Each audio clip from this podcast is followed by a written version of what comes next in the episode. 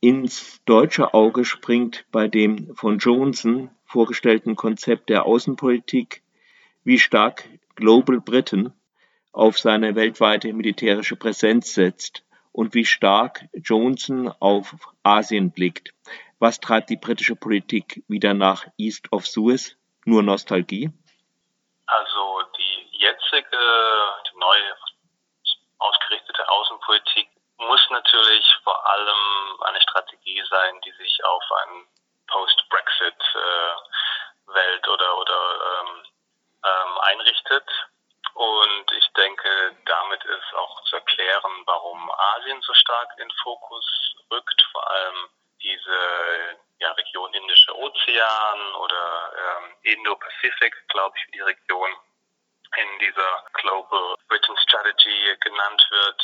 Genau, dass man guckt, wo sind eigentlich andere ähm, Regionen auf der Welt, wo man als internationaler Akteur tätig werden kann, äh, nachdem es die EU eben nicht mehr so stark ist und es ist auch auffällig, wie wenig die EU auch eigentlich in dieser neuen Strategie benannt wird. Also es gibt äh, klar mal wieder bilaterale Referenzen zu einzelnen Ländern, Frankreich, Deutschland, aber ich glaube, als Europa als, als Ganzes ist dann eher wieder im NATO-Kontext verankert. Und ich denke, hier ähm, also ist dieser Blick auf Asien zu erklären und militärische Präsenz. Ja, das sehe ich eher als, als was Rhetorisches und klar, man möchte das irgendwie zeigen, dass man auch noch eine militärische Macht ist, die mhm. global mhm. agiert. Aber ob jetzt wirklich die Ambitionen dort sind, mhm. weltweit wirklich äh, überaktiv zu werden, das glaube ich nicht. Das würde auch nicht passen mit den, äh, mit den Ausgaben fürs Militär, die hier Großbritannien auch tätigt. Aber zwei neue Flugzeugträger, gut, die sind schon vor äh, Johnson bestellt worden, hat man ja. Also das ist schon eine ziemliche Investition. Das stimmt, klar. Und ich denke, diese Flugzeugträger, ja, die ähm, wurden eben schon vorher beschlossen. Also auch was das nukleare, Abschreckungsprogramm betrifft, da wird auch aufgerüstet. Natürlich aber trotzdem, wenn man sich, glaube ich, so durchweg anguckt, ähm, wie viel Ausgaben ähm, das Militär eigentlich benötigt würden, um diese Ambitionen zu erfüllen, dann scheint es nicht so glaubwürdig, dass da jetzt wirklich eine, eine ernsthafte Ambition dahinter steckt. Etwas dubios ist das in der Erklärung von Johnson das Verhältnis zu China. Einerseits gibt es ja da den Konflikt um Hongkong. Andererseits könnte China sich von dem britischen Flottenaufmarsch, wie real er nun jetzt ist, auch immerhin bruskiert fühlen. Gegen wen soll sie sonst richten? Oder anders gefragt, Wen soll die britische Flotte schützen, wen abschrecken? Also die Beziehung zu China, ja, die ist tatsächlich äh, zwiegespalten. Einerseits wird, in der, wird China ganz klar als äh, systemische Bedrohung oder als äh, Competitor benannt, zusammen auch mit Russland äh, zum Beispiel. Und ich denke, was ja Menschenrechte angeht oder auch die Situation in Hongkong, was ja eine ehemalige britische Kolonie war, da ähm, wird schon deutlich kritisiert und ich glaube, ähm, glaube, dass ja, was China wird auf jeden Fall als Bedrohung für das äh, globale internationale Gleichgewicht benannt. Aber natürlich möchte man die Handelsbeziehungen auch mit China ähm, ausbauen, vor allem und ist auch angewiesen. Deshalb ist da, ja, ist da, ist man da, sitzt man da so ein bisschen zwischen Stühlen. Also ja, Bedrohung ja, aber wir brauchen sie ja trotzdem. Wie reagiert eigentlich die britische Öffentlichkeit auf Johnsons Ideen? Für wie wichtig hält man sie? Gibt es Kritik daran? Also so also Reaktionen ähm, sind, denke ich, so und so. Das kommt wieder darauf an, äh, wen man fragt.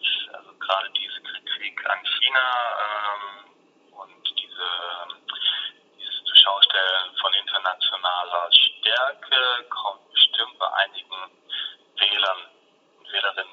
ähm, auch dass man die äh, nukleare Abschreckung sich dazu bekennt und die auch ausbaut und, und stark auf Sicherheit und, und Teil auf militärische, militärische Stärke auch baut, ähm, auf ähm, das sind ja bei Teilen der Bevölkerung kommt das mit Sicherheit gut an und entspricht auch ein bisschen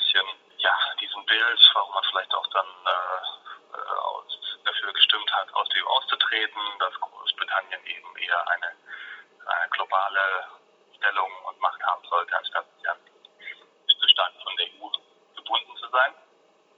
Und Kritik, die ich so vernommen habe, ich will nicht sagen, das ist jetzt äh, breit öffentliche Kritik, aber das sind einzelne Stimmen von der Opposition zum Beispiel, ist, dass Entwicklungshilfe einerseits gekürzt wurde und auch kaum Erwähnung findet in, in dem äh, neuen äh, Programm, dass eben man sich nicht zur nuklearen Abrüstung beiträgt, sondern eher aufrüstet, ähm, auch wenn Deutschland gesagt hat, er versucht das man versucht dann schon auch China und andere Länder dazu zu bewegen, aber de facto ja Großbritannien auch erstmal auf und es gibt auf jeden Fall auch Kritiker, die davon ja, dies, ähm, sich eine stärkere Anbindung, zumindest sicherheitspolitisch, an die EU auch weiterhin wünschen würden. Also natürlich gibt es sowieso Leute, die generell nie aus der EU gerne ausgetreten wären, aber gerade in diesem internationalen sicherheitspolitischen Bereich ähm, ja, sollte man dann, wenn man schon so nah, also wenn man Teil des Kontinents ist, dann vielleicht auch stärker zusammenarbeiten. Aber das ist natürlich auch irgendwie politisch zu erklären, dass eben man jetzt nicht, wenn man gerade aus der EU und die EU so stark kritisiert hat, dass man aus der EU raus möchte, dass man das EU wieder in den äh, Fokus setzt. Und ich glaube, als letzter Punkt ist tatsächlich die Frage, wie weit das jetzt wirklich eine Strategie ist, die machbar ist, die man wirklich umsetzen möchte, oder ob es halt eher ein, hat, ja, stark auf Rhetorik und, und, und ein bisschen ja, auf, auf zum Teil ein auf Schein eher als auf Sein setzt. Also vielleicht fehlt ein bisschen auch die Substanz und an diesem Programm und dieser, dieser Ambition. Also vielleicht doch ein bisschen Großmacht, Nostalgie, zumindest für den heimischen Gebrauch.